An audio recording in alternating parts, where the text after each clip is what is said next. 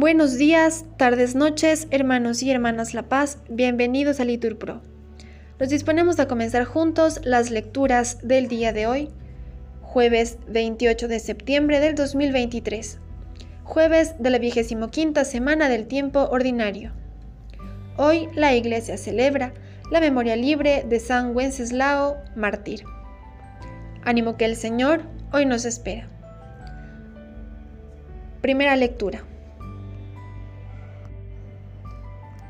Comienzo de la profecía de Ageo. El año segundo del rey Darío, el mes sexto, el día primero, vino la palabra del Señor por medio del profeta Ageo, a Zorobabel, hijo de Salatiel, gobernador de Judea, y a Josué, hijo de Josadac, sumo sacerdote. Así dice el Señor de los ejércitos.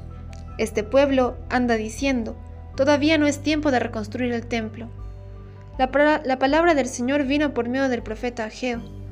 De modo que es tiempo de vivir en casas revestidas de madera mientras el templo está en ruinas. Pues ahora, dice el Señor de los ejércitos, meditad vuestra situación. Sembrasteis mucho y cosechasteis poco. Comisteis sin saciaros, bebisteis sin apagar la sed. Os vestisteis sin abrigaros y el que trabaja a sueldo recibe la paga en bolsa rota. Así dice el Señor. Meditad en vuestra situación, subid al monte, traed maderos, construid el templo, para que pueda complacerme y mostrar mi gloria, dice el Señor. Palabra de Dios.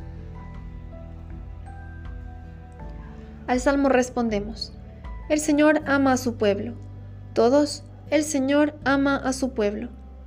Cantad al Señor un cántico nuevo, resuene su alabanza en la asamblea de los fieles. Que se alegre Israel por su Creador, los hijos de Sión por su Rey. Todos, el Señor ama a su pueblo. Alabad su nombre con danzas, cantadle con tambores y cítaras, porque el Señor ama a su pueblo y adorna con la victoria a los humildes. Todos, el Señor ama a su pueblo. Que los fieles festejen su gloria y canten jubilosos en filas, con vítores a Dios en la boca. Es un honor para todos sus fieles.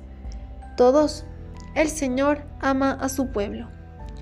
Nos ponemos de pie para escuchar el Evangelio. El Evangelio según San Lucas.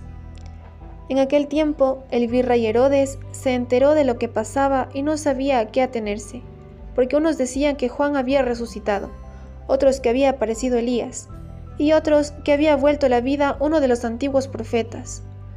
Herodes se decía, a Juan lo mandé decapitar yo. ¿Quién es este de quien oigo semejantes cosas? Y tenía ganas de ver a Jesús.